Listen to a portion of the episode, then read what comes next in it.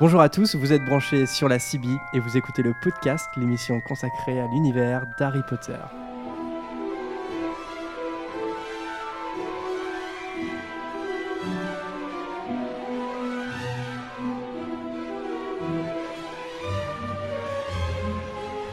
Bienvenue à tous dans ce 19e épisode du podcast. Je suis Jérémy, l'animateur, et aujourd'hui je suis accompagné d'Harold. Salut De Vanessa. Salut à tous. De Margot. Salut. De Lika. Yo Et de Prune. Bonjour. Voilà, une équipe bien au complet pour cet épisode spécial Serre d'Aigle, parce qu'on a fait voter hein, pour votre maison préférée.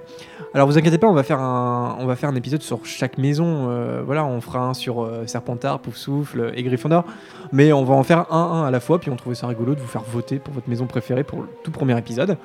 Donc c'est Serre d'Aigle qui a gagné. Alors j'ai pas les chiffres là devant les yeux, mais enfin, petite avance de, quand même. 86, je crois, c'est un.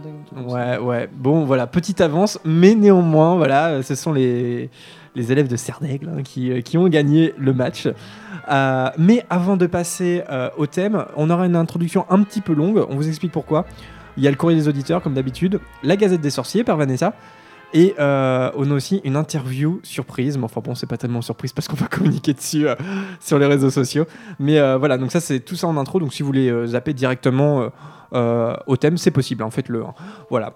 Euh, et donc, bah, chose promise, chose due, on commence par le courrier des auditeurs. Voilà Hérole avec le courrier. Alors, le premier message euh, nous vient du site internet et il nous vient de Dupont et Dupont, qui est en fait euh, le pseudonyme de, de- comment dire d'une internaute euh, de mon placard des bords de fanfiction. Vous savez, le podcast sur les fanfictions.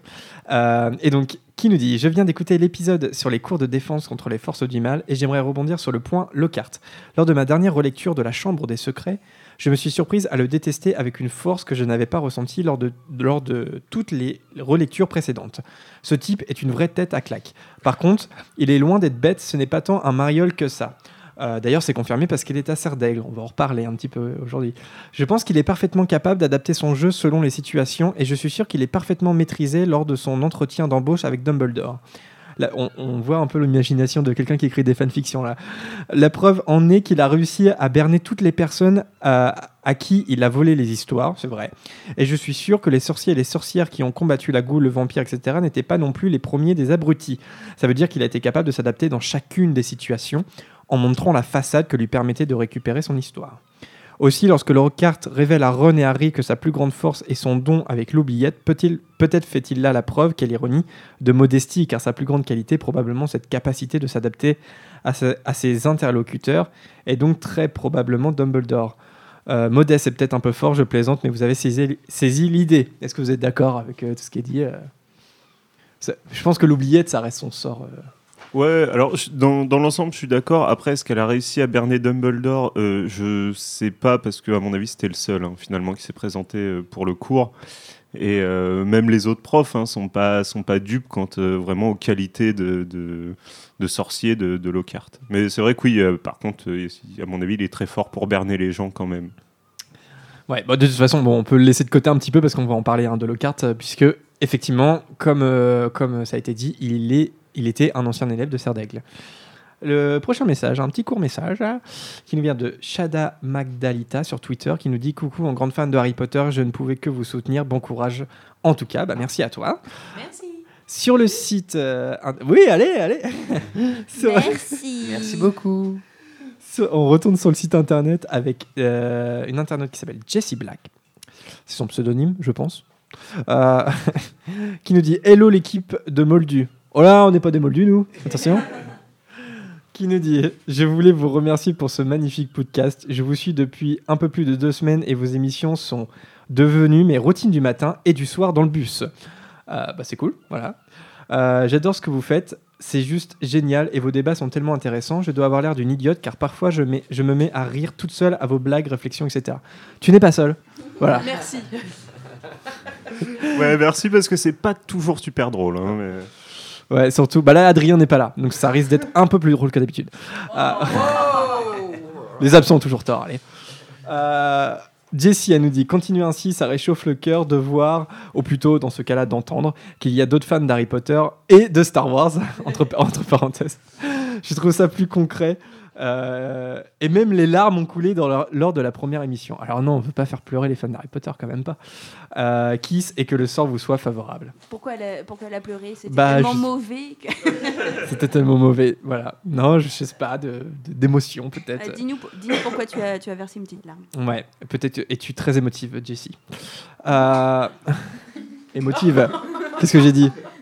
Non, non, non, d'accord. Dites-moi si je dis des bêtises surtout. Euh... Bah, on n'a pas fini. non, me coupez pas à chaque fois. Alors, euh, un prochain message de Articlem sur Twitter. J'espère que j'écorche pas le nom parce que je suis un professionnel pour faire ça. Articlem, non, c'est ça. Euh, qui nous dit J'ai eu une petite pensée pour mon podcast préféré la semaine dernière au Wizarding World de Los Angeles. Vous êtes les meilleurs. J'adore écouter vos émissions chaque semaine. Je fais partie de ceux qui rigolent aux blagues. Euh, voilà, donc, donc continuez. Donc, euh, il nous a envoyé en fait une, une photo euh, de la boîte de, de, des dragées surprises de Bertie Crochu euh, du parc de Los Angeles. Voilà, il nous l'a envoyé sur Twitter. Donc, Il mer- faut pas nous envoyer la photo, faut nous envoyer la boîte. Puis est-ce qu'il faut le remercier surtout? Parce que nous, on veut y aller à Los Angeles. Merci. Merci. Et nous aussi, on veut aller à Los Angeles. Alors, Camille, alors- on déteste tous les gens qui y vont. voilà, notamment Camille. C'est pour ça qu'elle a voulu venir à cette émission. On lui a dit non. non, non, non, non, elle est juste pas là. Euh, je rassure. Nous ne l'avons pas tuée, elle n'est pas dans la cave. Euh, alors, un prochain message de Aigle, un petit court message qui nous dit Serdec Forever, Luna Forever. Voilà. Yeah Eh ben, Aigle va être content parce que c'est une émission sur Serdeg. Et enfin, un tout dernier message de Benjamin sur le site internet qui nous dit Bonjour, tout d'abord, vous faites du très bon travail, vos podcasts sont sympas à écouter et en plus, ils sont drôles. T'as vu, Lucas, ils sont drôles, il a dit. J'ai cependant trois questions. Allez-vous faire un podcast consacré à Voldemort? Bah oui, un jour, on va en faire un. On le laisse un peu de côté pour le moment, mais on va en faire un. Euh, quelles sont vos répliques préférées dans les films? Je sais pas, est-ce que vous avez une réplique préférée? J'aurais pas dû dire ça. J'aurais pas dû dire ça. Je sais pas, est-ce que vous en avez une autre? Bah, alors moi, bizarrement, euh, vu que je déteste le personnage, celle qui me revient régulièrement, c'est tout le monde me voit, tout le monde m'entend. Parfait. Attends, c'est quoi ça? Attends, tout. Lockhart à son premier cours. Ah, d'accord. Bah là, en découpant les extraits, je me suis, je me suis bien marré en réécoutant la réplique de Ron dans les- la dernière partie des Reliques de la Mort, quand euh, Harry euh, dit aux autres, dit à Ron et Hermione, il faut sauver euh, Drago parce que il y a- vous savez, il y a le feu démon dans, dans la salle sur demande, et t'as Ron qui dit à Harry. euh, si, euh, si on meurt à cause si on meurt à cause de toi je te tue enfin un truc comme ça donc euh, j'aime bien ce genre de réplique Moi j'aime beaucoup la réplique de Rogue euh, sur, dans le cours sur les loups-garous, page 394. C'est ça. Ouais, celle-là, elle est culte. Bon, il y en a plein, il y en a plein. Euh, on pourrait faire euh, limite. non, bon, non, on pourrait faire- non, on pourrait pas. Faut que j'arrête de penser à voix haute. Euh, et enfin, la, tro- la troisième question, parce qu'il y en avait trois. Pourquoi Quirrell n'arrive-t-il pas à toucher Harry à la fin du livre, alors qu'il lui serre la main au chaudron braveur au début? Alors, ça, il y a une explication. Moi, j'en ai une. Lucas, t'as bah oui, il y en a oui, une. oui, parce que Voldemort finalement prend possession du corps de Quirrell euh, après son échec euh, pour euh, voler la pierre à Gringotts. Donc dans le chaudron baveur, Voldemort n'est pas encore euh, sur Quirrell. Et donc euh, le, le gros turban, c'est simplement une faute de goût, quoi. voilà, c'est ça, c'est que dans le film, c'est ça qui met un peu dans l'erreur, c'est qu'il a déjà son turban au chambre baveur, ce qui n'est pas le cas dans le livre, sauf erreur de ma part. Donc euh, le turban, il l'a quand il arrive à, à Poudlard, hein, voilà. Donc euh, le film met un petit peu le doute là-dessus, mais non, non, non, euh, Voldemort n'est pas de, ne possède pas le corps de courir à ce moment-là quand il lui serre la main. Donc voilà, j'espère que Benjamin, cette explication t'a convaincu. Euh, voilà, un petit big up peut-être euh, à la médiathèque de Saint-Aubin-sur-Mer. Voilà, parce qu'on on- on y est allé euh, le week-end dernier. Il y avait un petit festival Harry Potter pendant trois week-ends euh, à la médiathèque. Saint-Aubin-sur-Mer, c'est une petite ville euh, sur la côte, euh, pas loin de Caen, là, là on enregistre nos, nos épisodes. On a été très bien accueillis, donc c'était plutôt euh, pour les enfants. hein. Voilà, c'était des ateliers d'enfants. Là, il y avait euh, cuisine, c'était cuisine le dernier week-end. Des chocos-grenouilles. Des chocos grenouilles et la déco était juste au top. Voilà, donc vraiment super boulot. Et puis euh, très bon accueil, voilà, très bonne équipe euh, là-bas. Donc euh, voilà, on voulait leur faire un pick-up. Voilà. Ils sont sur Twitter d'ailleurs, je crois. Euh, allez, le courrier des auditeurs, c'est terminé. Maintenant, comme euh, une fois toutes les deux semaines, place aux actualités hein, du monde euh, d'Harry Potter et puis du, du monde magique de J.K. Rowling en général, avec la Gazette du Sorcier. Bizarre ton journal. Avant-hier, j'aurais juré avoir vu une photo bouger. Ça ne vous arrive donc jamais de lire? Coucou Alors donc pour cette nouvelle édition des news de la Gazette, euh, j'ai voulu commencer par un article qui est sorti récemment mais qui passe avant toutes les autres publications parce que c'est quand même euh, un tremblement de terre dans l'univers potterien. Euh, c'est une publication sur la Gazette du 12 avril qui concerne les animaux fantastiques et tout particulièrement le casting des prochains films. Bon, je vois que vous hochez tous la tête, vous savez de quoi je parle. Donc, Jude Law incarnera Dumbledore dans les prochains films euh, de- des animaux fantastiques. Lorsqu'il n'était encore que professeur de métamorphose, donc il n'avait pas encore pris les, les rênes de, de Poudlard, il n'était pas encore directeur. Euh, donc le tournage du prochain volet commencera cet été et le film sortira le 16 novembre 2018. Vous en pensez quoi de Jude Law en Dumbledore? Moi, j'approuve. j'approuve carrément. Surtout toi, Margot, t'es pas trop fan d'Evan McGregor et c'était le nom qui était Ouais. euh, pressenti. euh, voilà, ouais. Bah, moi, je dois avouer que j'ai un faible quand même pour McGregor. Ah, bon, pour McGregor. Ah bon Mais bon, euh, après avoir regardé des photos, tout ça, Jude Law, bon, ça, ça, Ça passe. fonctionne. ouais. J'espère qu'il aura le regard bleu perçant et pas trop séducteur. C'est tout. Ouais. Justement, c'est Ouais. ça. C'est toi, Margot, Camille. C'est la première fois que je vais pouvoir fantasmer sur Dumbledore. Ouais, c'est ça. Bah ouais, moi j'aime beaucoup ce choix aussi. Euh, Evan McGregor, c'était aussi pour le délire, tu vois, euh, Star Wars, tu vois, il aurait joué deux grands, euh, voilà, de deux grands anciens euh, de, de deux sagas mythologiques. Alors après, non, moi j'aime bien Jude Law. J'aime bien. j'attends de le voir en costume, de, le voir grimé, parce qu'il il, bon, il est plus le Jude Law du début des années 2000. hein, il est plus beau gosse, euh, jeune trentenaire et tout. Mais n'empêche qu'il est quand même plus jeune que le personnage. Donc euh, ils vont le vieillir un petit peu. euh, euh, Parce donc que, je- à cette époque-là, il est déjà pas très loin de 80-100 ans. Non, non, non, non, non, non, non. Moins Il a 70. 70, je Ouais, crois, à peu près. Ouais, ouais, ouais, ouais. Et euh, non, puis les, les yeux, non, je trouve que physiquement, ça. Il y a des arguments. Bah, moi, j'avais pas trop d'avis parce que moi, en général, le casting, c'est un truc qui me passe au-dessus. Mais c'est vrai qu'après avoir vu une photo sur Internet, un montage avec justement le visage de Dumbledore euh, dans, dans les films Harry Potter, euh, donc la moitié du visage de Dumbledore et la moitié du visage de Jude Law, en fait, ça. ça, ça- ça- Jude Law? Ouais, Je sais pas. Jude, euh, ouais, Jude Law, Jude. ouais, oh, j'en sais rien. Euh, bah, en fait, ouais, les deux visages collent euh, étonnamment bien, Ouais, donc euh, je pense que c'est pas un mauvais choix du tout. Et puis le, duel Jude Law, Johnny Depp, ça a de la gueule. Voilà, ça de la gueule. Alors après, est-ce que euh, Dumbledore, ça vraiment très présent dans les Animaux Fantastiques 2 Là, va falloir attendre. On verra ça le 16 novembre 2018, du coup. Alors pour la prochaine publication, on va parler, enfin, je vais parler de deux publications, une du 5 avril et une du 8 avril, euh, parce qu'elles parlent d'à peu près la même chose, de petits déboires de gens qui se sont lancés dans des petits festivals Harry Potter et qui se sont fait, euh, pour être poli, euh, avoir par l'ampleur des choses. Donc la Gazette explique que quelques commerçants d'un petit village proche de Glasgow en Écosse avaient décidé d'organiser un petit festival Harry Potter. Ils avaient l'idée de proposer quelques activités comme la fabrication de baguettes, de, baguettes pardon, des démonstrations de Quidditch. ils, ont fait, ils voulaient faire de la bière au beurre. Euh, il y avait aussi un café qui devait être décoré. euh, euh, en grande salle. Ils avaient aussi prévu un petit barbecue en bordure de ce qu'ils appelaient la forêt interdite. Et ça, c'était prévu juste pour les gens du village. C'était un, petit, un tout petit festival. Sauf que les journaux locaux se sont emparés de l'information, qu'ensuite les journaux nationaux ont commencé à en parler, et là, ça a fait le buzz sur Internet. Et ils se sont trouvés bien malins parce qu'il il y avait même des gens du sud de l'Angleterre, des gens d'Irlande et même des gens des Pays-Bas qui voulaient venir. Euh, ils ont donc posté des photos sur Internet de l'endroit où ils avaient l'intention d'organiser le festival en disant c'est tout petit, on n'a pas la capacité d'accueil. Sauf que ça, on- ça gonflait, ça gonflait, ça gonflait. Il y avait tellement de gens qui voulaient venir qu'au final, ils ont dû annuler pour cause de sécurité parce qu'ils n'avaient pas du tout pensé à, à tout ce qu'il y avait euh, derrière, tout ce qui est euh, accueil du public, euh, les lieux, etc. Bref, ils ont dû annuler.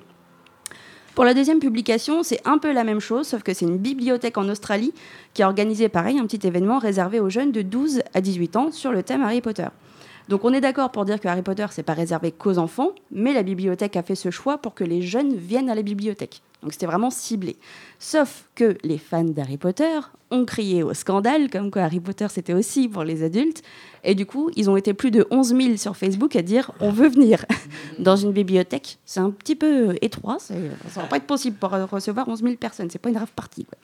Euh, du coup, le problème, c'est que tous ces fans qui voulaient venir et qui n'avaient pas le droit de venir ont commencé à mettre des commentaires pas très sympas sur Internet, en les fustigeant un petit peu. euh, oui, c'est inadmissible, Harry Potter, c'est pas pour les enfants, etc.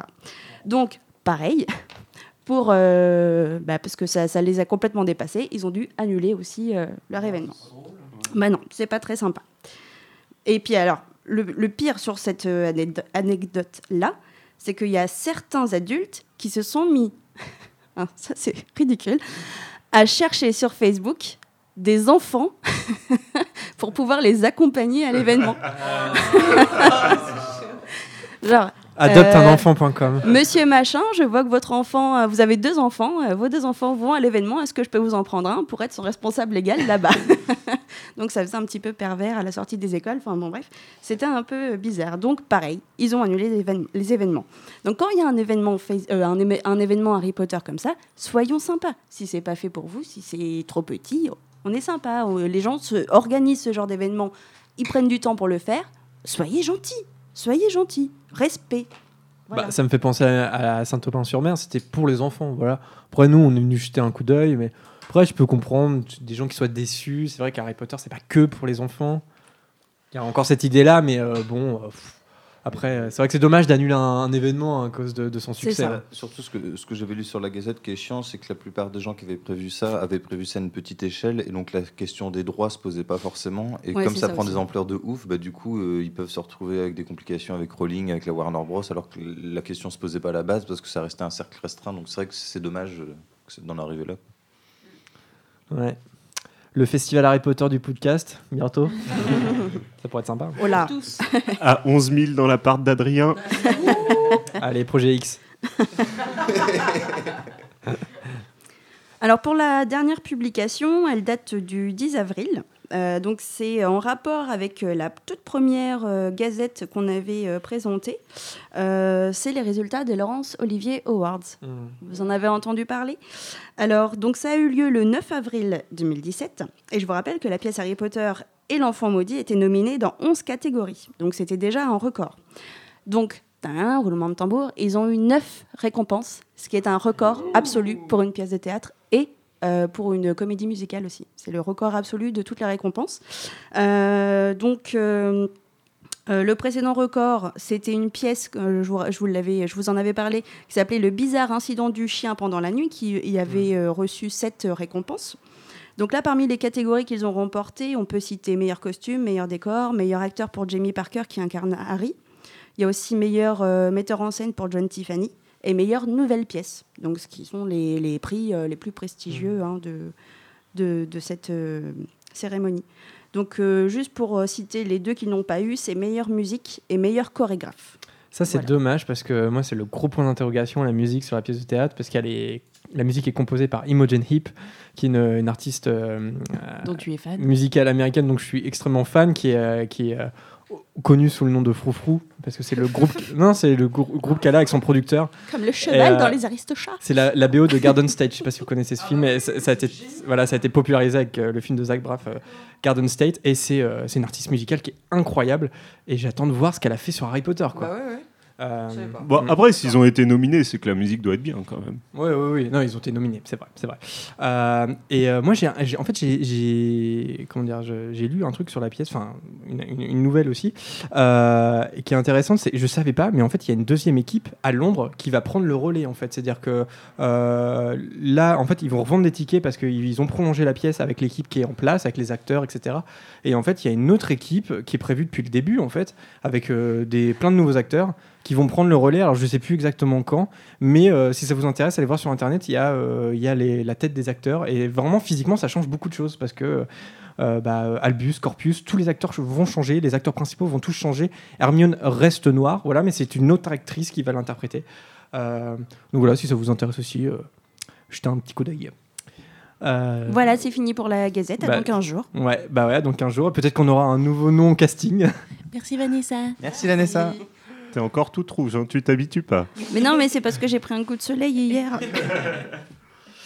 Alors, pour finir cette longue introduction, mais bon, qui est plein de- d'informations aussi, on vous propose euh, une interview que j'ai réalisée avec Adrien, qui est absent là, mais euh, en fait, on l'a fait hier. Euh, et on a interviewé par téléphone, enfin par Skype, euh, Joris Faucon, qui est euh, le réalisateur euh, d'un fan film qui s'appelle The House of Guns. Le film n'est pas encore tourné, il est en, promotion, on pourrait dire, puisqu'ils ont fait une campagne Ulule. La campagne continue encore, donc il, reste encore quelques jours pour si vous, voulez aider euh, à soutenir le film. Et euh, c'est un fan film donc euh, qui va euh, comment dire adapter le, ch- un- le chapitre du Prince de sang mêlé du même nom, La Maison des Guns. Et donc on l'a interviewé, voilà, donc parce qu'on voulait en savoir plus, surtout que ça va être un film qui va être tourné en Normandie, dans notre région, donc ça on est vraiment très proche de, de- de ce projet-là. Et voilà, donc on vous propose l'interview qu'on a fait avec lui, qu'on met maintenant. Voilà, je vous la mets maintenant, cadeau. Alors, je suis avec Adrien. Hello. Donc on est euh, la veille de l'enregistrement du podcast et on est avec euh, Joris par téléphone. Salut Joris. Salut. Et donc euh, Joris, tu es le réalisateur et le fondateur d'un projet de fanfilm, de fanfilm pardon, Harry Potter qui s'appelle The House of Guns. Euh, Est-ce que tu peux nous présenter euh, ton projet tout simplement? Alors, euh, c'est en fait euh, c'est un court métrage qui, euh, qui est sur les origines de Voldemort. Donc, euh, c'est un, c'est un projet tout, tout jeune en fait qui a commencé euh, en janvier. Euh, on a lancé une campagne en fait pour récupérer des fonds. Donc, cette campagne, elle va se terminer le, le 19 avril. Euh, on a réussi à avoir le budget donc euh, donc de 5000 euros et euh, afin de le tourner en fait euh, au mois de septembre prochain. Euh, donc euh, c'est un, un projet donc euh, qui a il y a une équipe euh, franco, enfin française et anglaise. Il y a les acteurs qui sont bri- britanniques parce qu'on a décidé de le tourner en anglais pour garder la langue d'origine par rapport à J.K. Rowling et par rapport au roman. Euh, et euh, il y a beaucoup de Français, donc euh, il y a autant des Normands que des sudistes de la France, euh, des Parisiens, et on va tourner ça euh, en, en Normandie, donc, euh, donc dans, la ré- enfin, dans votre région. D'accord. Et euh, est-ce que tu peux nous en dire un petit peu plus sur euh, le scénario Sur du film.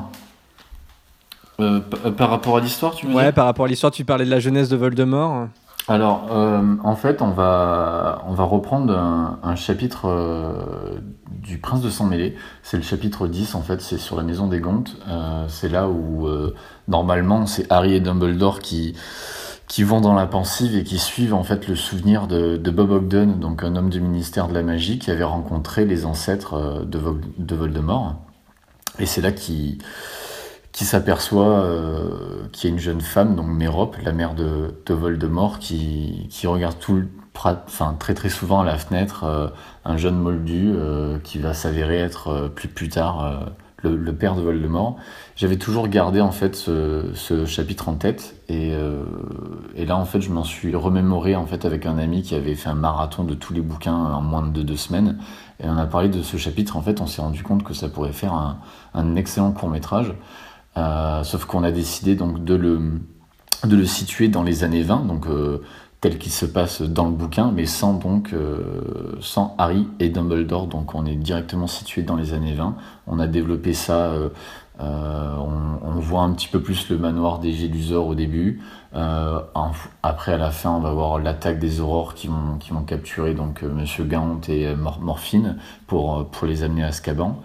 Euh, et bien sûr, on voit donc euh, la rencontre des parents de Voldemort. Donc, euh, en fait, on je, me suis rendu compte que la naissance de Voldemort était vraiment une succession en fait de coïncidences. Et je trouvais ça vraiment très très intéressant de mettre ça en forme. Et c'était vraiment l'un des chapitres que j'avais beaucoup aimé. Et je, je trouvais ça très dommage en fait qu'il ne soit pas dans le dans le film. Euh, mais ça peut se comprendre parce que c'est vraiment une histoire à part entière et du coup ça correspond, je trouve, euh, au format du court métrage. D'accord. Et euh, est-ce que tu peux nous parler un petit peu plus de toi? Parce que c'est vrai que c'est un projet assez ambitieux qui est fait de façon, disons, amateur dans le budget. En tout cas, vous faites une campagne Ulule. Euh, 5000 euros, ça peut, pour des gens, ça peut paraître beaucoup, mais en fait, c'est ouais. c'est très très petit pour un court métrage. Euh, Il y a des Ouais. acteurs britanniques, etc. Euh, toi, c'est quoi ton parcours? Parce que euh, là, c'est vrai que tu es à l'initiative d'un projet assez, assez fort, quoi. Alors en fait, ça fait deux ans maintenant que je travaille dans le cinéma. Donc je fais des bandes annonces en tant que monteur. Donc j'ai souvent travaillé avec Pathé, avec Gaumont, avec UGC, avec Mars Film, avec la Warner aussi, ce qui est assez drôle du coup. Euh, et euh, mais ce qui m'a toujours intéressé, c'est vraiment la réalisation. Donc durant mes études en fait de cinéma, tu sais, j'ai fait euh, j'ai fait certains certains courts métrages en fait comme tous les étudiants. Mais ça a forgé une certaine mise en scène et j'ai toujours vraiment, enfin mon but c'est vraiment de réaliser mon premier long métrage d'ici les prochaines années et, euh, et je voulais euh, mettre, euh, enfin j'ai toujours rêvé tu vois de, de réaliser quelque chose dans l'univers d'Harry Potter parce que c'est vraiment Harry Potter qui m'a amené, euh, je pense, à la passion du cinéma en fait ça s'est développé au fur et à mesure euh, voilà, de, mon adolescence. Et c'est vraiment, je pense, Harry Potter, les grandes sagas aussi, hein, Star Wars, Le Seigneur des Anneaux, qui ont fait que, que j'ai voulu travailler là-dedans. Moi, j'arrive, et je, enfin, je me dis que je vais faire ce film-là pour, pour 5000 euros, alors qu'il en demande euh, deux- 248 000, ce qui est, ce qui incroyable. Et en fait, euh, c'est une accumulation de coups de chance, en fait, parce que l'équipe est vraiment bénévole euh, de A à Z, c'est-à-dire qu'on ne paye personne, alors qu'ils sont tous euh, à fond, c'est-à-dire que tous les acteurs euh, ont des répétitions chaque semaine euh, jusqu'à la date du tournage. Euh, tous les techniciens euh, bo- bossent des références, des inspirations, mais c'est vraiment en fait l'univers d'Harry Potter qui arrive à, motiver les gens et euh, même s'ils sont bénévoles, c'est vraiment pas l'argent qui les intéresse, c'est vraiment de, réaliser euh, un court métrage professionnel d'une manière vraiment euh, la plus propre possible et, que, ça se que ça se rapproche vraiment de la qualité de la Warner. Euh, et, euh, du coup, c'est for- c'est formidable de pouvoir travailler dans, ces conditions-là. Donc en fait, au, final, le, budget, euh, on essaye vraiment de se, de se débrouiller comme on peut pour simplement payer euh, le logement en Normandie, euh, l'alimentation pour les acteurs, le, transport et euh, simplement les décors et les effets spéciaux qui auront lieu sur le plateau, tu sais, tout ce qui est explosion par, rapport au sortilège. Et on essaie vraiment de minimiser vraiment les, le budget quoi, pour s'en sortir. Alors euh, moi Joris j'avais euh, j'ai une question mais qui en groupe 2 en fait euh, euh, bah tu l'as as déjà un peu répondu avec cette idée que tu avais envie de faire un long métrage voilà un peu plus tard. Donc je pense mais je pense que tu vas me répondre oui. C'est le film est quand même envisagé comme une carte de visite aussi de toi et de, de, ce que tu es capable de faire. Et ma seconde question en fait concerne le projet en lui-même qui est assez similaire à un projet dont, dont on connaît un peu les instigateurs qui avait été The Fall of Man sur l'univers de Dragon Ball Z, qui avait été fait en fait exactement sur le même modèle et dans les mêmes con- conditions, euh, les Britanniques en moins. Euh, et du coup, euh, moi, la seule question, c'est par rapport à l'univers d'Harry Potter, t'as as vraiment voulu t'inscrire et reprendre un, chapitre comme eux l'ont fait, hein, reprendre une histoire, enfin déjà déjà faite à l'intérieur de la saga originelle, et t'as pas du tout voulu déployer en termes de spin-off quelque chose autour d'Harry Potter avec peut-être quelque chose de plus personnel. Euh, et- Ah, par- tu veux dire par rapport à, une, par rapport à un fanfiction en fait, c'est ça Euh, pas Ah. vraiment une fanfiction, mais un fanfilm peut aussi être quelque chose de dérivé de l'univers, tu vois, reprendre peut-être un personnage dans une aventure qui n'aurait pas été écrite par J.K. Ah Rowling. oui, oui, oui, oui. Non, non, vraiment, ce qui m'a- ce qui m'intéressait, c'était de, de reprendre ce passage-là du, du livre. Et par exemple, dans le bouquin, il y a plein de phrases, tu vois, qui qui sont pas du tout développées dans, dans le bouquin. Et nous, en fait, on a fait toute une séquence, mais euh, tout en respectant le maximum, en fait, l'esprit de J.K. Rowling et vraiment l'esprit du roman. C'était ça qui m'intéressait le plus. Parce que je voulais pas déjà euh, froisser les fans, euh, ni moi d'a- d'a- d'ailleurs. Donc je, vraiment mon but prin- principal c'était vraiment de, de, re- de respecter l'univers et de pas in- inventer des, choses qui ne sont pas dans les bouquins ou sur internet dans les, dans les en- les encyclopédies de, de Pottermore ou vraiment on n'a pas enfin moi personnellement j'ai vraiment pas voulu euh, me diriger vers un chemin qui était euh, qui, qui, qui était pas celui, celui de J.K. Rowling quoi c'est parce que sinon je trouvais ça euh, un manque de respect à, à l'univers quoi. D'accord. Et pour peut-être pour finir, Joris, que- qu'est-ce que tu dirais à un fan pour le convaincre euh, peut-être de participer à la fin de la campagne ou euh, tout simplement pour euh, Suivre pour, le euh, film, voilà, pour suivre le film et, le- et son avancée de The House of Gaunt. Comment tu le convaincrais? Euh, comment je le convaincrais? Euh, bah, disons que euh, là, on a passé le cap des 5000. Euh, donc euh, techniquement, euh, toute l'aide qu'on va avoir, euh, ça sera vraiment une, une aide assez précieuse parce que pour qu'on soit bien, en fait, il faudrait qu'on atteigne euh, les 7000 ou, euh, ou les 8000 euros, en fait. Et, euh, et on veut vraiment retranscrire la magie des films et vraiment se rapprocher de, de la réalisation du troisième film ou, des réalisations de Yates. J'ai adoré son boulot sur, sur les animaux fantastiques et sur les derniers Harry Potter. Donc, donc on aimerait vraiment euh, arriver à ce niveau-là et, et on va vraiment essayer de tout faire euh, pour y arriver. Et ça va prendre, euh, je pense, 4 à 6 mois de post-production après le tournage parce qu'on veut vraiment que le court-métrage soit, soit parfait de bout en bout. Et, et voilà. Donc ça sera une sortie pour quand? Euh, au, au mieux, ça serait pour Noël en fait. Au mieux pour Noël. Ouais. D'accord. Voilà. D'accord. Bah nous, podcast, en tout cas, on va suivre ça de près, hein, parce sûr. que un fan film qui se tourne en région, parce que vous le savez, on est normand, bah voilà, forcément. Et puis on reviendra dessus, peut-être une émission spéciale hein, plus tard. En tout cas, bah Joris, euh, merci. Et Merci puis euh, Bah, voilà, et merci à puis vous, euh, soutenez, euh, soutenez la Softgun. Merci Joris. Merci. Alors voilà, retour euh, au direct entre guillemets. euh, donc vo- voilà pour l'interview de Joris. Euh, J'ai toujours voulu faire ça. Voilà, c'est un rêve. Donc si ça vous intéresse, euh, il y a une page Facebook où vous tapez, euh, The House of Guns en anglais hein, parce que c'est en anglais et euh, donc ils sont sur Facebook et sinon la campagne se fait sur ulule.fr. Donc voilà, il reste encore quelques jours, je crois, il a dit le 19. Voilà, donc il reste 4 jours si vous voulez aider financièrement le film à ce qu'il se fasse dans de bonnes conditions. Voilà. Mais on vous en reparlera, bien évidemment. Voilà, alors cette longue introduction est terminée. Place au thème. Voilà. Peut-être que, peut que vous avez zappé et que vous êtes arrivé directement là. Euh, et donc, euh, je vous propose un extrait. Pas n'importe quel, pas n'importe lequel. Alors là, c'est une petite blagounette, hein, franchement. Puisque je vous propose l'extrait du livre audio de Bernard Giraudot sur la chanson du choix magique dans l'école des sorciers. Harry regarda à nouveau ce qui se passait devant lui lorsque le professeur McGonagall installa un tabouret à quatre pieds devant les nouveaux élèves. Sur le tabouret, elle posa un chapeau pointu de sorcier. Le chapeau était râpé, sale, rapiécé. La tante Pétunia n'en aurait jamais voulu chez elle. Peut-être allait-on leur demander d'en faire sortir un lapin pensa Harry.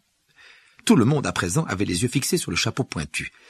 Pendant quelques instants, il régna un silence total. Puis, tout à coup, le chapeau remua. Une déchirure tout près du bord s'ouvrit en grand, comme une bouche, et le chapeau se mit à chanter. Je ne suis pas d'une beauté suprême, mais faut pas se fier à ce qu'on voit. Je veux bien me manger moi-même si vous trouvez plus malin que moi. Les hautes formes, les chapeaux splendides font pas le figure auprès de moi. Car à Poudlard, quand je décide, chacun se soumet à mon choix. Rien ne m'échappe, rien ne m'arrête, le choixpeau a toujours raison. Mettez-moi donc sur votre tête pour connaître votre maison. Si vous allez à Gryffondor, vous rejoindrez les courageux, les plus hardis et les plus forts sont rassemblés en ce haut lieu.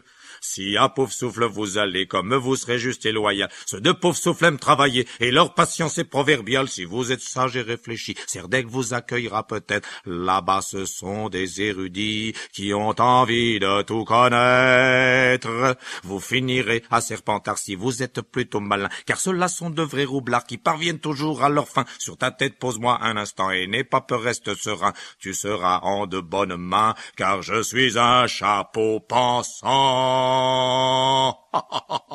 Voilà le slam de euh, Bernard Giraudot dans les. Oui, oui, il chante, c'est vrai. c'est- Mais le choix pour chante, hein, donc voilà, interprétation de Bernard Giraudot, hein, euh, pas facile. hein. Alors, ça nous permet de, euh, de, comment dire, de juste prendre la citation qui concerne Serdaigle. Si vous êtes sage et réfléchi, Serdaigle vous accueillera peut-être. Là-bas, ce sont des érudits qui ont envie de tout connaître. Et donc, la question que j'ai envie de vous poser en petit tour de table comme ça pour se lancer, euh, est-ce que vous avez envie de tout connaître? Ou autrement dit, est-ce que vous seriez à Serdaigle Non, vas-y. Euh, bah, moi, c'est ma maison Pottermore. Et, et étant moldu, euh, hélas, en effet, j'aurais envie de tout connaître et de tout savoir euh, de partout. Donc, oui, Serdaigle à fond. Donc, tu serais à Serdaigle, Harold? Ouais, cool. Les autres? Oui, moi aussi, je serais à Serdaigle. Ouais. Oui. Pas moi. Serdaigle Power. Moi, je suis Gryffondor. Après, euh, ouais. Euh, après, je, ouais, Serdaigle, j'ai je- j'ai une petite attirance aussi pour cette école-là, donc euh, j'aurais bien aimé. Mais bon, Pottermore dit que c'est pas le cas, donc euh, Gryffondor. Sur euh, Pottermore, je suis Gryffondor aussi. Ouais, ouais. Mais euh, oui, mais le test est pas, euh, est pas ouf sur Pottermore aussi, c'est pour Oui, ça. non, mais- Peut y avoir la maison Pottermore et puis euh, voilà, puis euh, effectivement. maison du cœur. Ouais, la maison du cœur. Et donc justement, c'est quoi votre maison du cœur, euh, Lucas et Prune? Euh, bah écoute, moi, euh, effectivement, comme dit Harold, hein, en tant que moldu, si jamais je finissais à Poudlard, j'aurais envie de tout connaître. Après, je pense, euh, moi pareil, Pottermore hein, m'a mis à Gryffondor, mais je pense que je suis plus à Poufsouffle pour le côté un peu, un peu débonnaire, euh, puis sympa quoi. Mais euh, Euh, Je suis sympa. je suis sympa, je suis gentil. Aim- Aimez-moi, s'il vous plaît.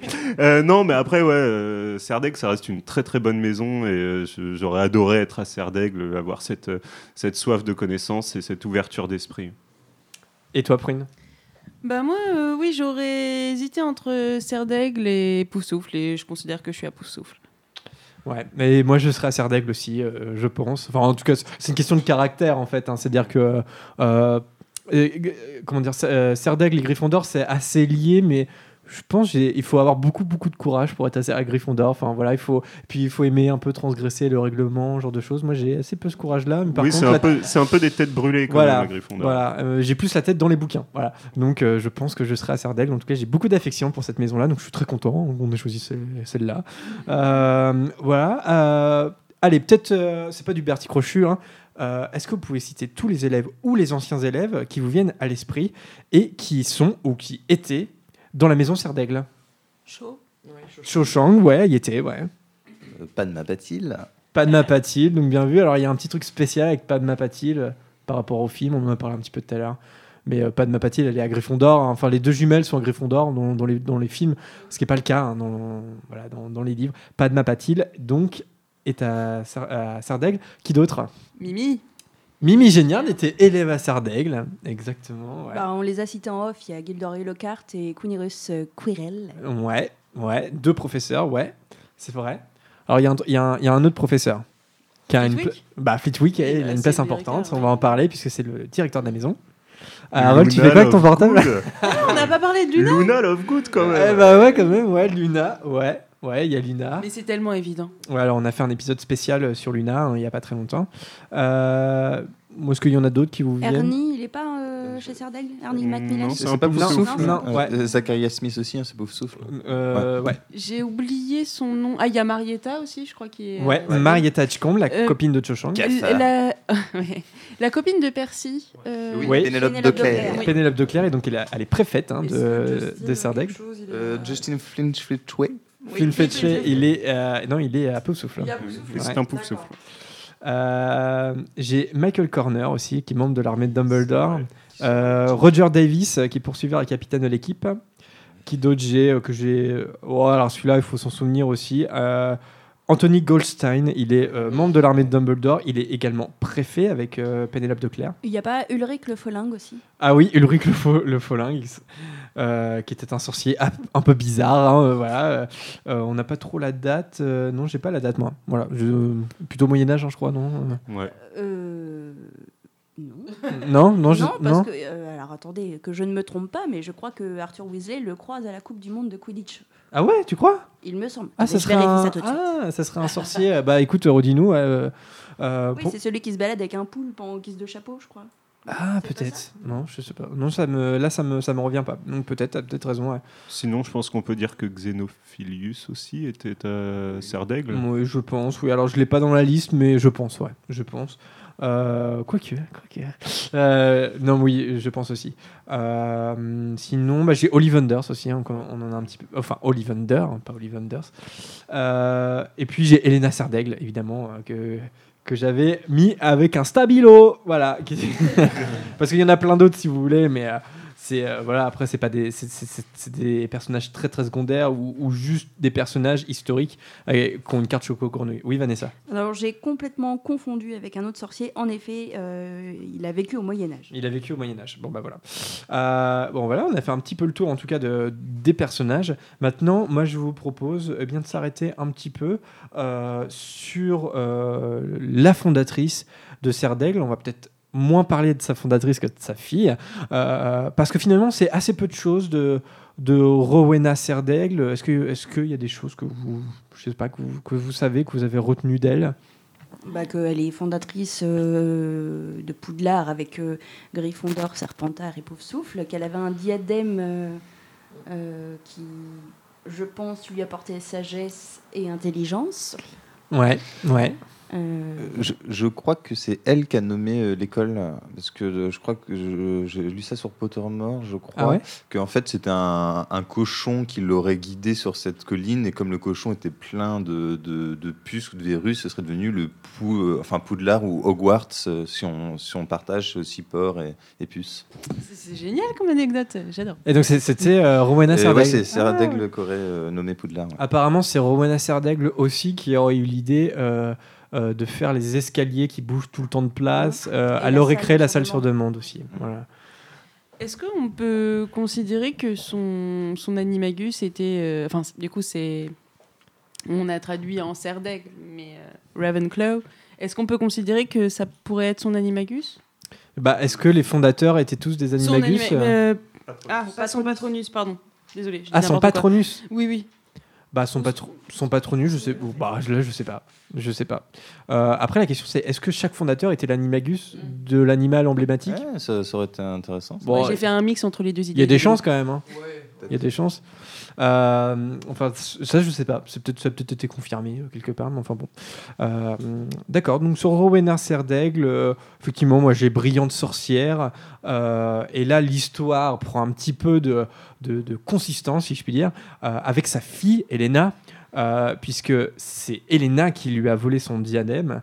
Et donc, je vous propose, pour parler un petit peu de, d'Elena, pour introduire un peu Elena, de euh, mettre un, un extrait, non je n'ai rien dit, un extrait de, euh, de- des reliques de la mort. Euh, justement, euh, on avait passé euh, l'extrait entre Harry et, euh, et la Dame Grise. Là, je vous propose en fait l'intégralité euh, de, de la séquence. Vous êtes la Dame Grise. Le fantôme de la tour de Serdaigle. Je ne réponds pas à ce nom. Non, excusez-moi, excusez-moi. C'est Elena, c'est ça. Elena Serdaigle. La fille de Rowena. Êtes-vous un ami de Luna? Oui. Elle pense que vous pourrez peut-être m'aider. Vous cherchez le diadème de ma mère. Oui. En effet. Luna a le cœur généreux, contrairement à beaucoup d'autres élèves. Mais elle se trompe. Je ne peux pas vous aider. Attendez, s'il vous plaît. J'ai l'intention de le détruire.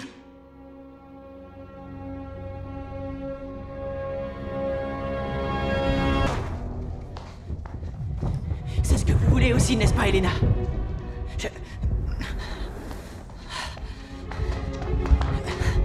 Vous voulez qu'il soit détruit Un autre a juré de le détruire il y a fort longtemps. Un garçon étrange, avec un nom étrange. Tom, j'ai du sort. Mais il mentait. Il a menti à beaucoup de gens. Je sais ce qu'il a fait Je sais aussi qui il est Il l'a profané avec de la magie noire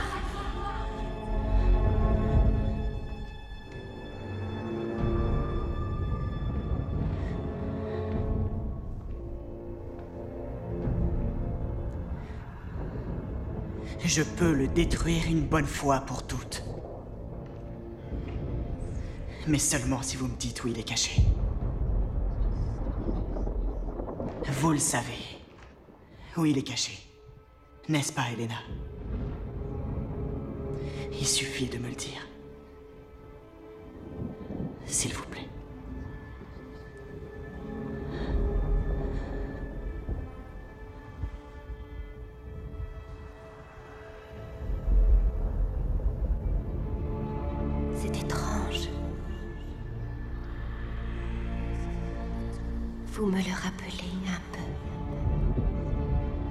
Diadème est ici, dans le château, dans l'endroit où toute chose est cachée. Si vous devez demander, jamais vous ne saurez. Si vous savez, il suffit de demander. Merci. L'énigme euh, d'Elena euh, propre au cerf d'aigle. hein. Euh, voilà, il faut résoudre l'énigme, on ne donne pas les informations comme ça.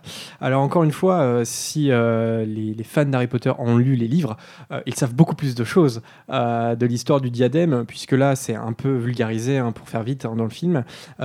Justement, est-ce que vous vous souvenez vraiment de l'histoire du diadème? Qu'est-ce qui s'est réellement passé et l'histoire qui est décrite dans le chapitre du livre? Alors du coup, Elena a volé le diadème de sa mère euh, pour euh, acquérir la sagesse et son intelligence. Euh, elle s'est enfuie en Albanie.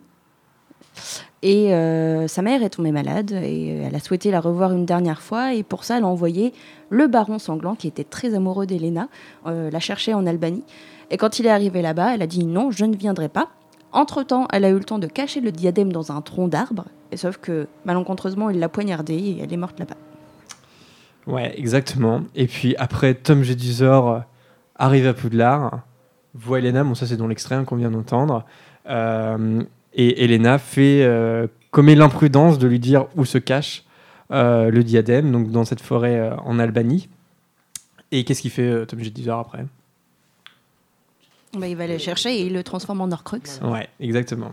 Euh, vous vous souvenez d'ailleurs, euh, pour le transformer en Horcrux, euh, donc il faut commettre un meurtre? C'est Mimi Dedans Non, c'est pas Non, Mimi il tue un, un paysan euh, Ah oui. là-bas. Ouais, exactement. Il tue un paysan sur place qui avait rien demandé, un pauvre, un pauvre euh, euh, moldu. Euh, et donc effectivement, donc c'est cet homme euh, qui l'a tué. euh, donc c'est le Baron sanglant. Et euh, après avoir euh, poignardé Elena, il, euh, il finit par se suicider. Et donc tous les deux se retrouvent fantômes de Poudlard. Sympa l'ambiance. Bah, je pense que tous les fantômes ont une histoire un peu tragique. hein, ce qui- c'est ce qui fait d'eux des fantômes finalement. Mais c'est vrai que celle-là est assez. Voilà, il y, a- il y a une histoire de jalousie, d'amour, tout ça. Je trouve que c'est c'est une belle histoire qui, euh, pareil, mériterait d'être peut-être un peu approfondie. euh, soit, Parce soit- que shakespearienne même. euh. Oui, quasiment shakespearienne. ouais. Je vous lis casé. Et euh, juste pour revenir vite sur en arrière, j'ai regardé sur internet. Donc euh, pour le nom de Poudlard, c'est Rowana Serdaigle aurait fait un rêve en fait où elle voit un Ah. cochon qui l'amène et l'info vient du site officiel de Rowling. hein, Donc c'est source sûre. Donc, euh, mais ça, c'était pas un article du Pottermore du coup? Non, non, non. Ça aurait pu. hein, ça- mais bon, des fois entre Pottermore Ouais. et le site de Rowling, ça se recoupe un peu. Donc. Ouais, c'est vrai. Surtout que là, le site de Rowling a été refait, donc on imagine qu'il y aura des nouveaux écrits, euh, même si tout est centralisé sur Pottermore maintenant. Mm. Ça serait super chouette, un, euh, bel article sur la fondation de, de Poudlard. ouais. Et euh, je me rappelle pas exactement à quel moment euh, Voldemort ou Tom Jedusor va recacher le, le diadème à Poudlard, mais parce que finalement, quand il meurt entre guillemets à cause de Harry, il retourne en Albanie, donc on peut se demander si c'était pas allé là-bas pour essayer de revivre grâce à leur crux, etc. non? Non, je, il me semble que c'est pendant euh, quand il retourne à Poudlard pour demander un poste d'enseignant à, à Dumbledore, il en profite pour Oui, c'est repasser vrai, euh, sur la salle de- euh, dans la salle sur demande et cacher le diadème. Exactement, ils en profitent. Ouais. Ils essaient, et euh, d'ailleurs, c'est une, bien belle bêtise hein, de, de Voldemort de l'avoir caché sur la, dans la salle sur demande. Euh, pourquoi ce choix Là, euh, vraiment, il, Mais parce qu'il est tellement euh, imbu de lui-même qu'il il pense être le seul à connaître cette salle. Ce qui l'amène aussi à prendre des objets extrêmement qui ont, qui ont une très grande valeur en fait. C'est-à-dire qu'il il aurait vraiment été malin, il aurait pris euh, comme un porte au loin une vieille botte et puis personne l'aurait retrouvé. Mais c'est pas digne de Lord Voldemort. Bah, oui, Puis, euh, Dumbledore euh, le dit à Harry aussi que c'est quelqu'un qui est très très attaché à la magie, euh, comme Harry qui il a été élevé dans un monde de moldus et du coup bah, il cache euh, euh, via Bellatrix mais à Gringotts et à Poudlard qui sont euh, dit plusieurs fois dans les bouquins sans doute les deux lieux magiques en, en Grande-Bretagne les mieux protégés. Mm. Donc pour lui c'est aussi un, un grand endroit de protection et de magie. Ouais, ouais, c'est vrai. Euh, donc voilà, je sais pas si vous saviez, les auditeurs, hein, c'est sur euh, cette histoire euh, qui est dans le livre, hein, le Baron sanglant, c'est dans, c'est dans le bouquin, mais c'est vrai que ça fait pas de mal hein, de se rafraîchir un peu la mémoire sur ces éléments-là.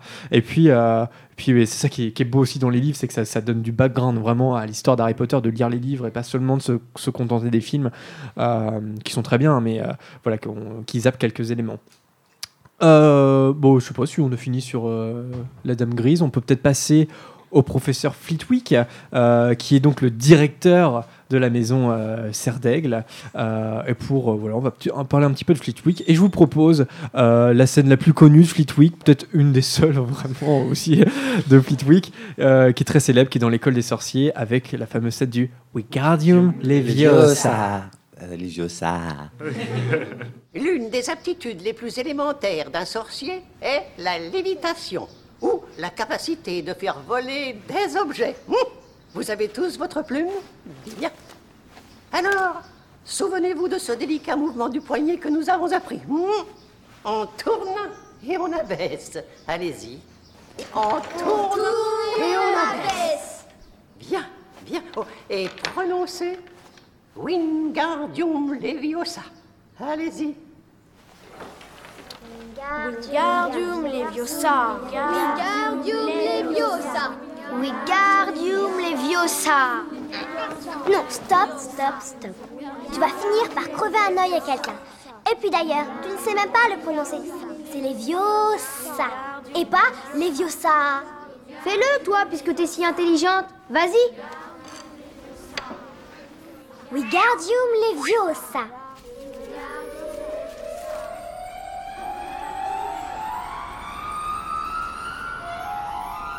Oh, bravo Regardez tous, Miss Granger a réussi. Oh, splendide Wingar Leviosa. Bravo, ma chère.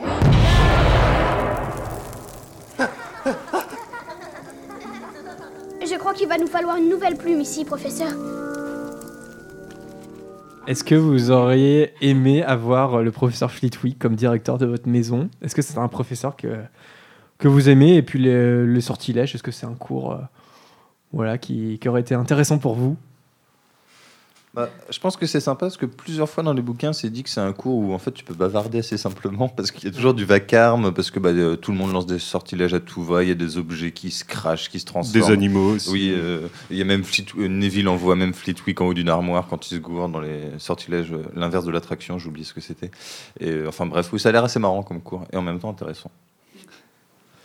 Ouais, ouais, non, puis c'est, enfin, tu te rends compte qu'il y, a- y a plein de choses à faire avec la magie. Là, c'est plus de la magie utile, en fait, qui va servir dans la vie de tous les jours. Et, euh, et qui ouais, ça doit être super sympa, voilà, de faire bouger des objets, de transformer des choses. euh, enfin, c'est plus de la métamorphose, du coup, mais euh, euh, ouais, les enchantements. Et puis euh, Fleetwick, ouais, il, il est super attachant. euh, Enfin, euh, dans les films, il, enfin, il fait un peu euh, gobelin. Du coup, alors que euh, dans les livres, c'est juste dit que c'est un sorcier minuscule. Et c'est vrai que bah, du coup, il est, mignon, quoi. Enfin, c'est, bête à dire parce que c'est, un adulte hein, quand même. Mais... Et puis, euh, il manque pas d'un certain courage, euh, notamment pendant, pendant Krog est directeur ou euh, pendant qu'Ombrage est là, où il va, il va quand même finalement se lever contre. Euh, j'ai envie de dire des oppresseurs, quoi, mais il va quand même défendre cette école, et même pendant la bataille, il va se battre, et effectivement, c'est, un personnage que, que je trouve plutôt atta- attachant. Ouais, Prune Oui, pour moi, il a un lien un peu avec Dumbledore dans le sens où il, est, il fait partie de ces professeurs qui, je pense, ont gardé une âme d'enfant et un attachement à la belle magie. Quoi, la, la magie des, des enchantements, des sortilèges, c'est vraiment de la magie. euh, Enfin, je sais pas, moi, c'est ce que j'imagine de base quand on parle de magie, en fait. Ça met des paillettes dans les yeux.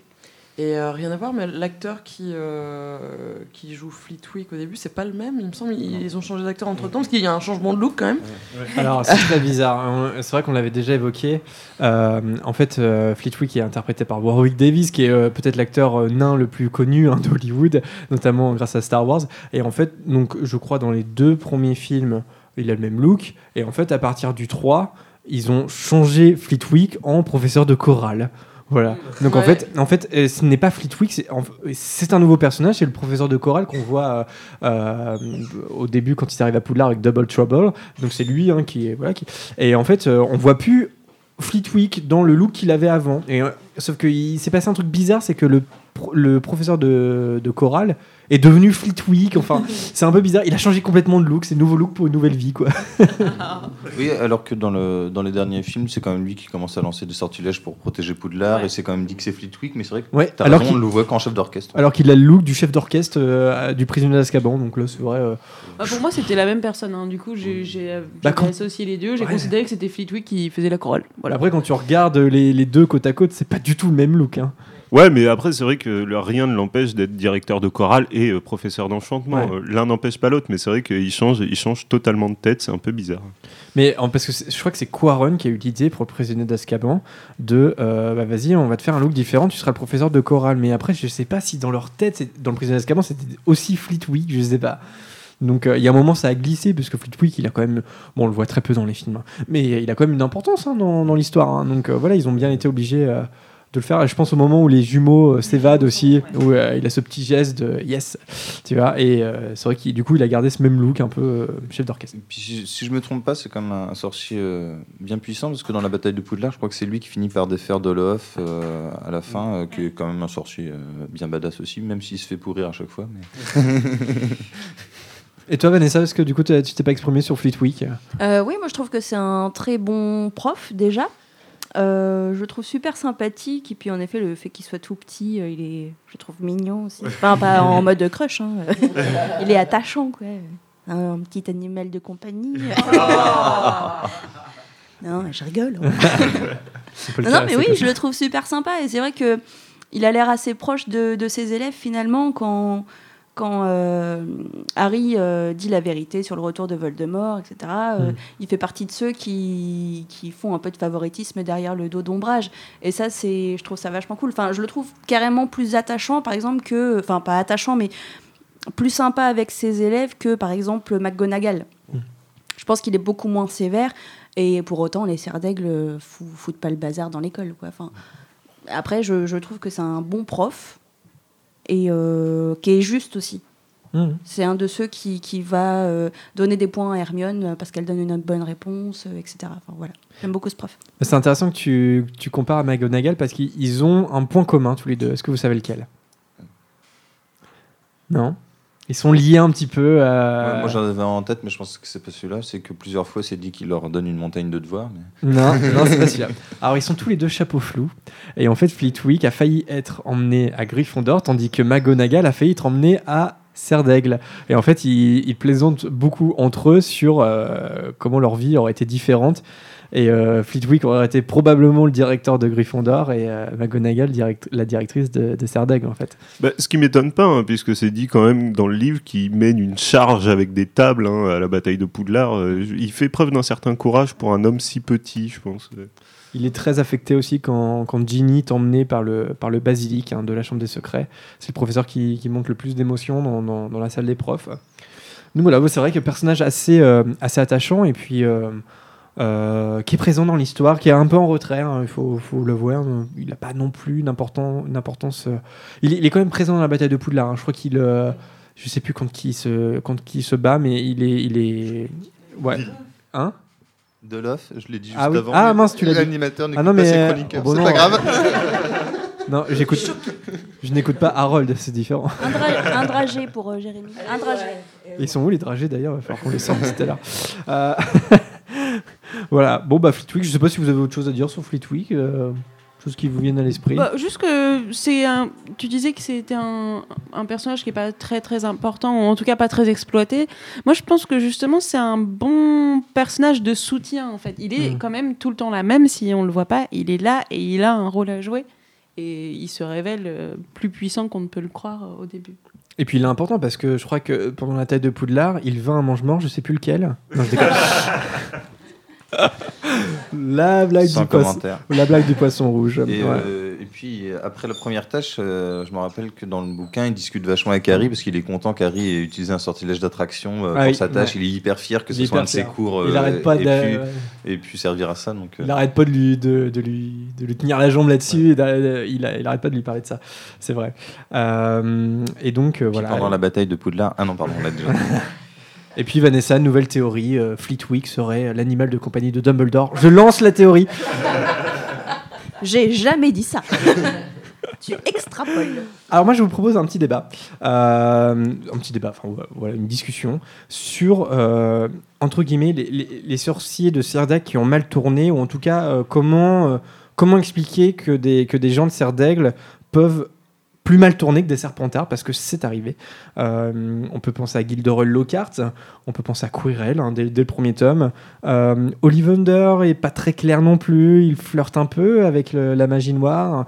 On en sait peu, de- choses, mais euh, souvenez-vous, euh, dans le premier tome, Harry a assez peur de, lui. Il, il a beaucoup de suspicions autour de, autour de ce personnage. Et puis, on a raconté l'histoire d'Elena Serdeg, la fille même de Rowena, qui a volé le diadème de sa mère par jalousie. Donc euh, voilà, donc c'est pas toujours très euh, comment dire euh, très très sain l'ambiance de Serre d'Aigle. Euh, comment on peut expliquer euh, ce basculement parfois vers la magie noire?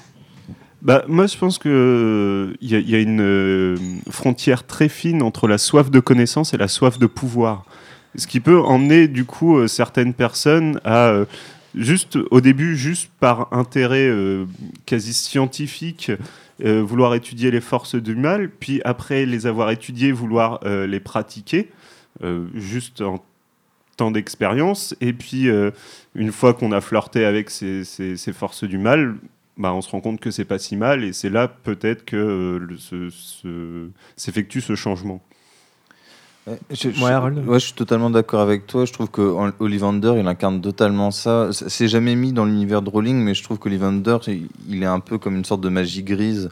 C'est-à-dire que, bon, certes, il admet qu'il y en a qui font n'importe quoi, mais il trouve intéressant de connaître. Et avant tout, c'est le pouvoir, la puissance, la connaissance qui sont pour lui des valeurs, plutôt que de savoir, bon, cette baguette-là, elle a tué des gens. Ouais, mais n'empêche qu'elle marche vachement bien.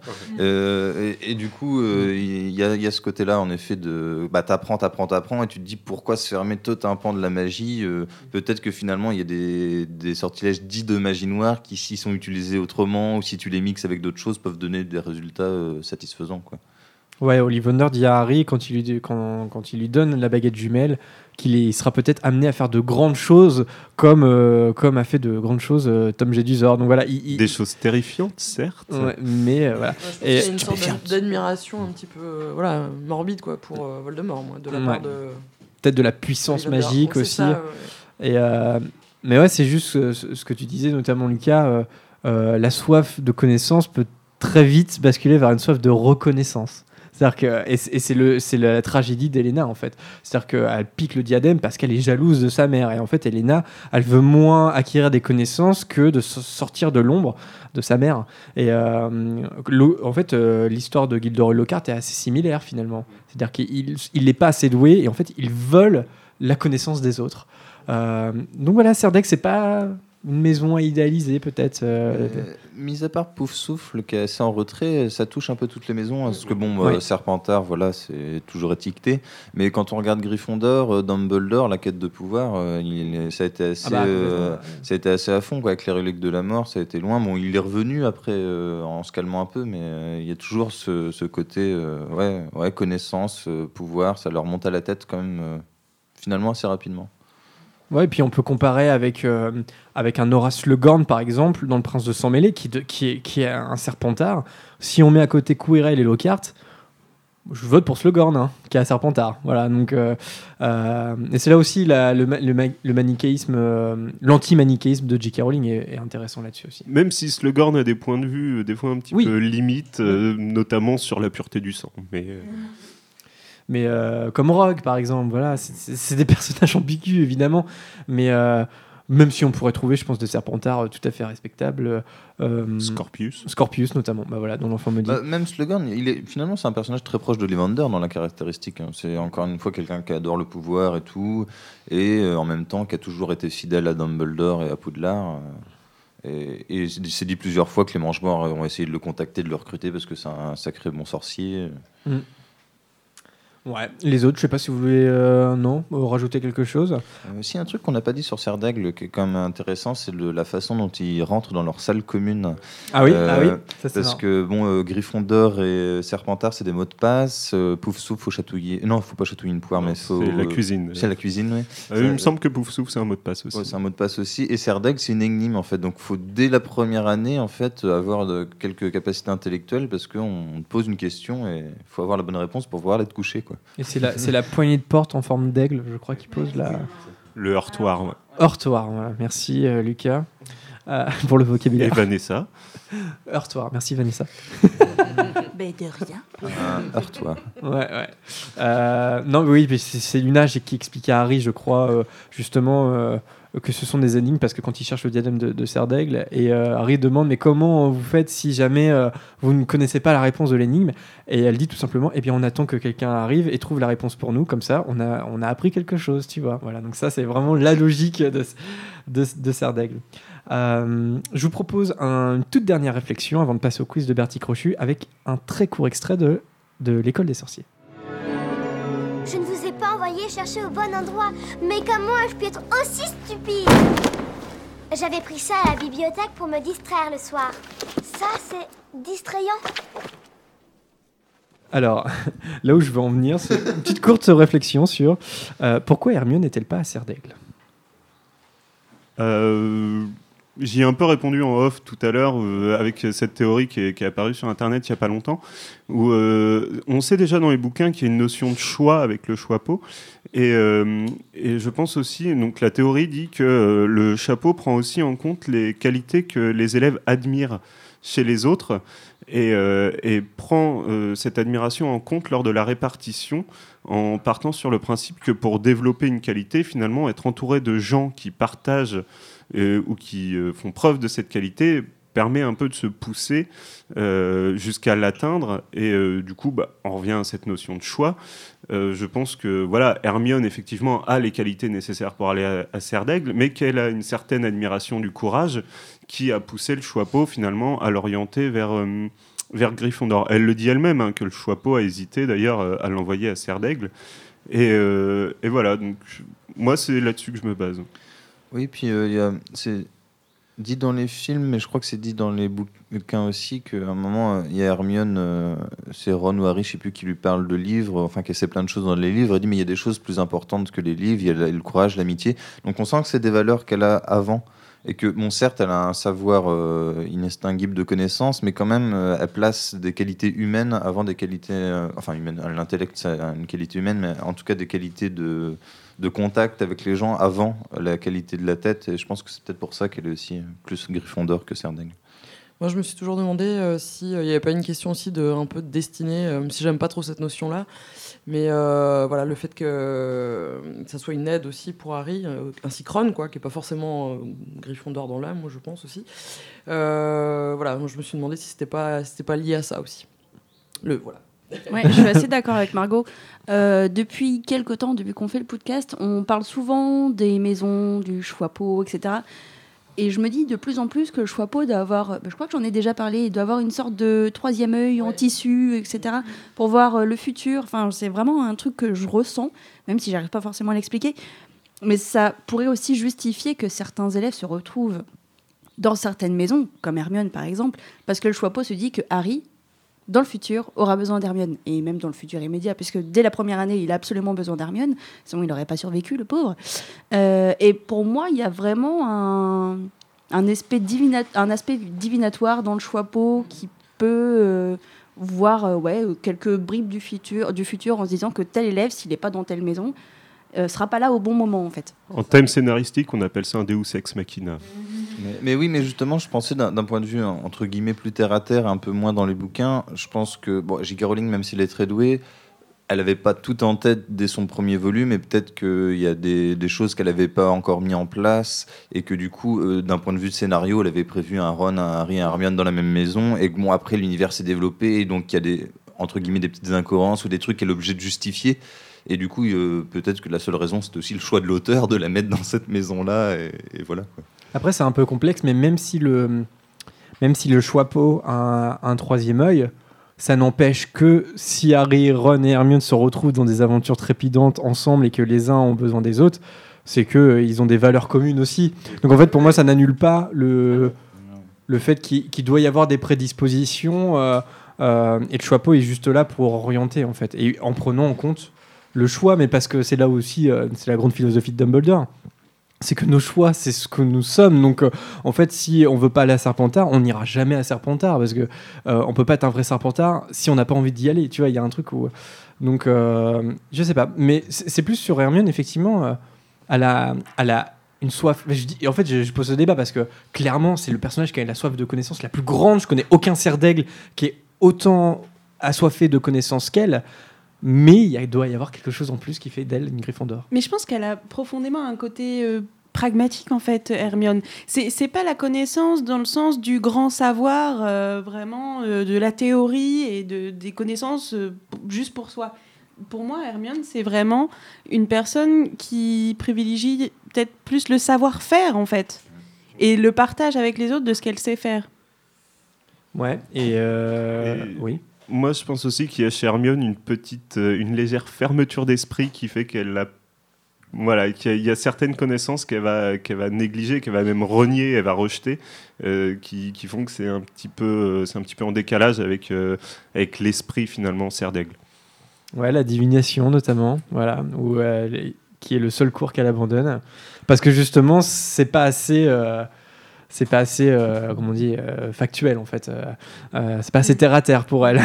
Et peut-être qu'elle n'a pas cette ambition aussi là qui est sous-tendue par la maison euh, Serre d'Aigle. Hmm.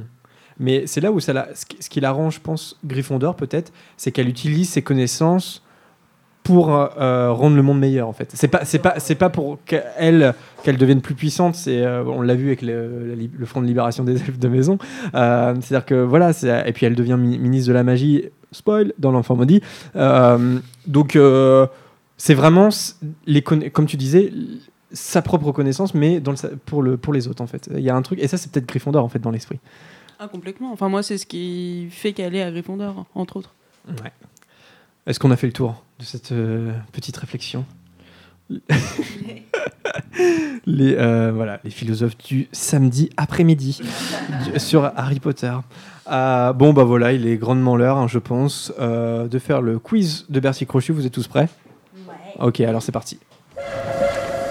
Vous voulez quelque chose, les enfants? Non, merci. Alors, le quiz de Bertie Crochu, euh, je vous rappelle le principe. Je pose euh, des questions aux chroniqueurs. S'ils répondent bon, euh, ils gagnent un point dans le tableau des scores. Et s'ils répondent faux, ils piochent un petit dragé surprise. Il y a trois tours. Euh, normalement, les questions sont de, de difficulté croissante. Euh, Harold, est-ce que tu peux nous faire un petit ré- récapitulatif J'ai du mal avec ce mot, c'est vrai. Euh, des points, s'il te plaît. Oui, alors je vais commencer par le bas parce qu'on commence toujours par le haut. Et comme je suis le dernier de la liste, ça va commencer par moi. Donc, dernier, que deux participations, mais avec 4 points Harold. Après Alice euh, avec 5 points. Margot avec 8 points. Médéric avec 11 points. Camille 13.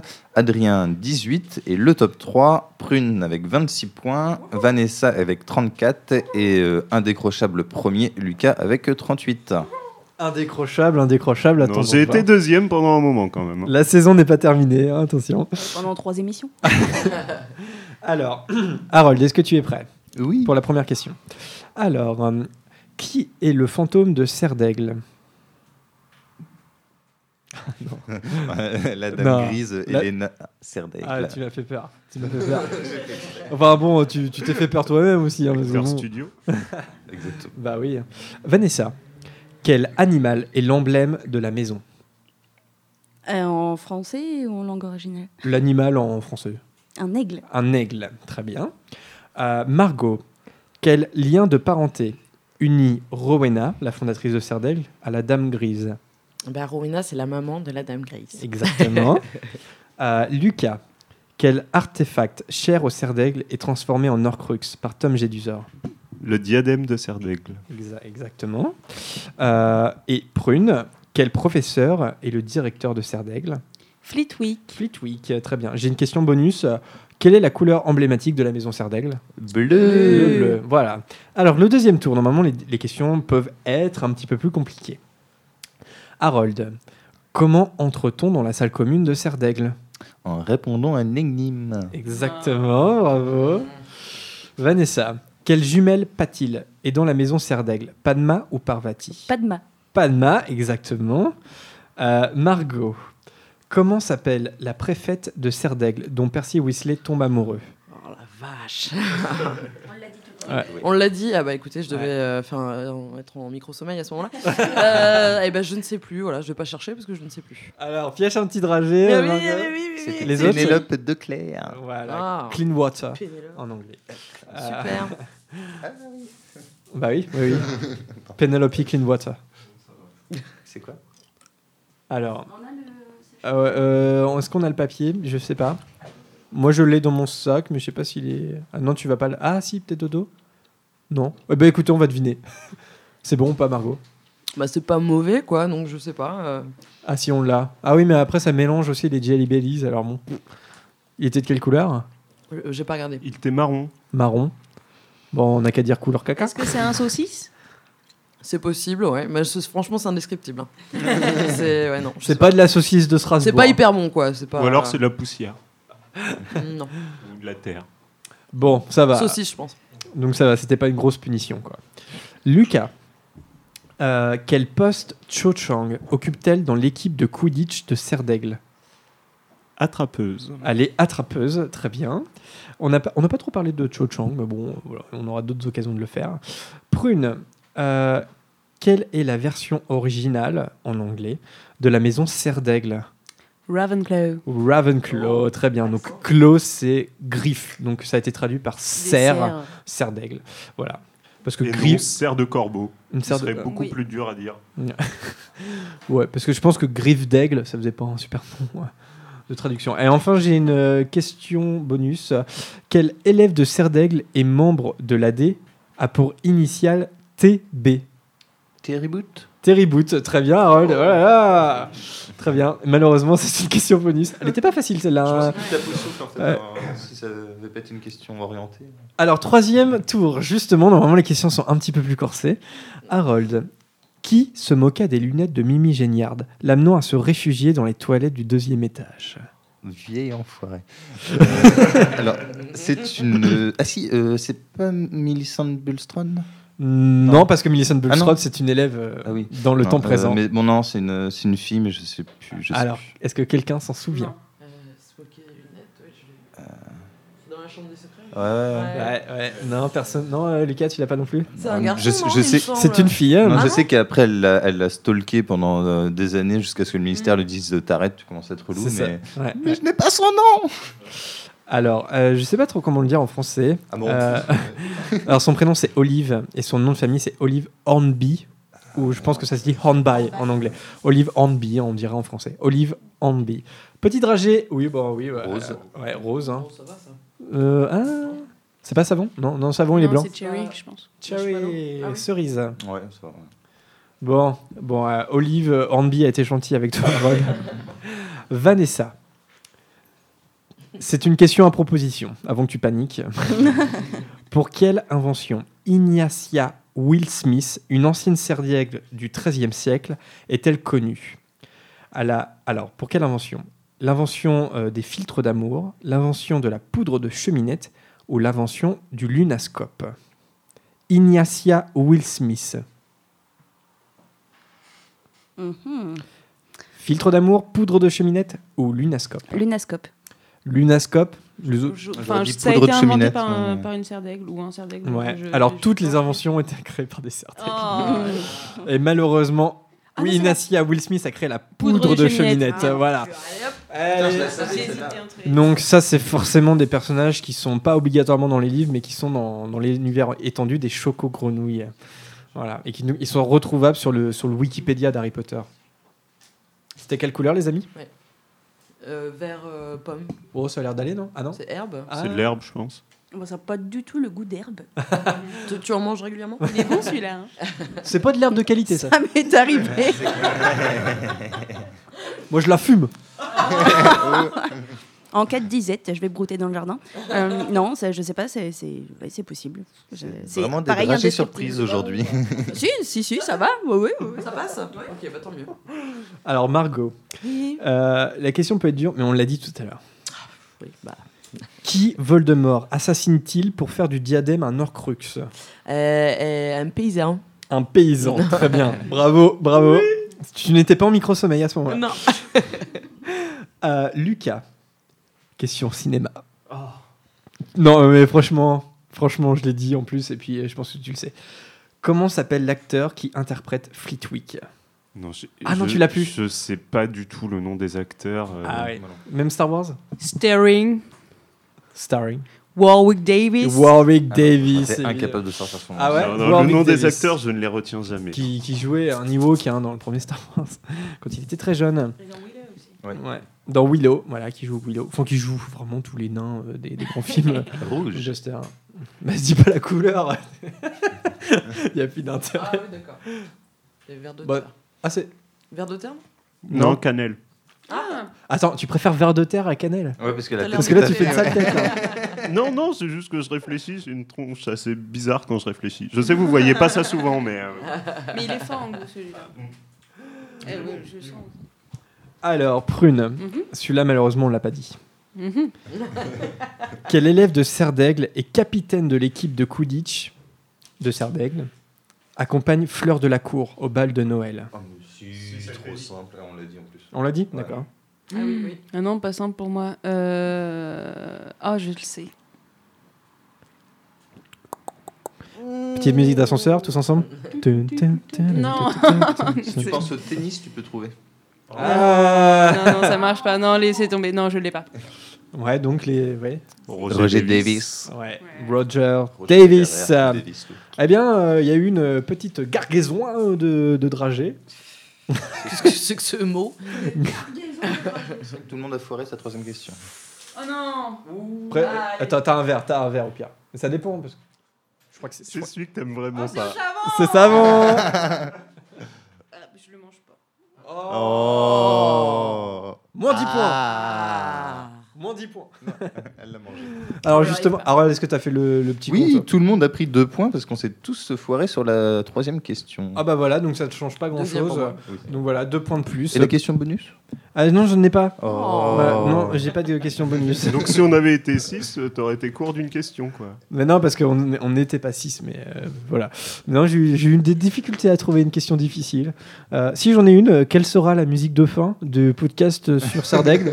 Euh, moi, je dirais qu'elle s'appelle Ravenclaw. Non, non, ça n'existe pas. Le thème de la salle sur demande? Non. Ah, ça aurait, ouais, ça aurait pu être pas mal. Non, j'ai choisi euh, la chanson euh, de Nicolas Hooper dans l'ordre du Phoenix qui s'appelle The Kiss et c'est le moment où Harry et Cho s'embrassent. Voilà, parce que Cho Chang est une Sardaigle. j'ai pas été chercher loin. Tu n'as pas besoin de te justifier, Jérémy.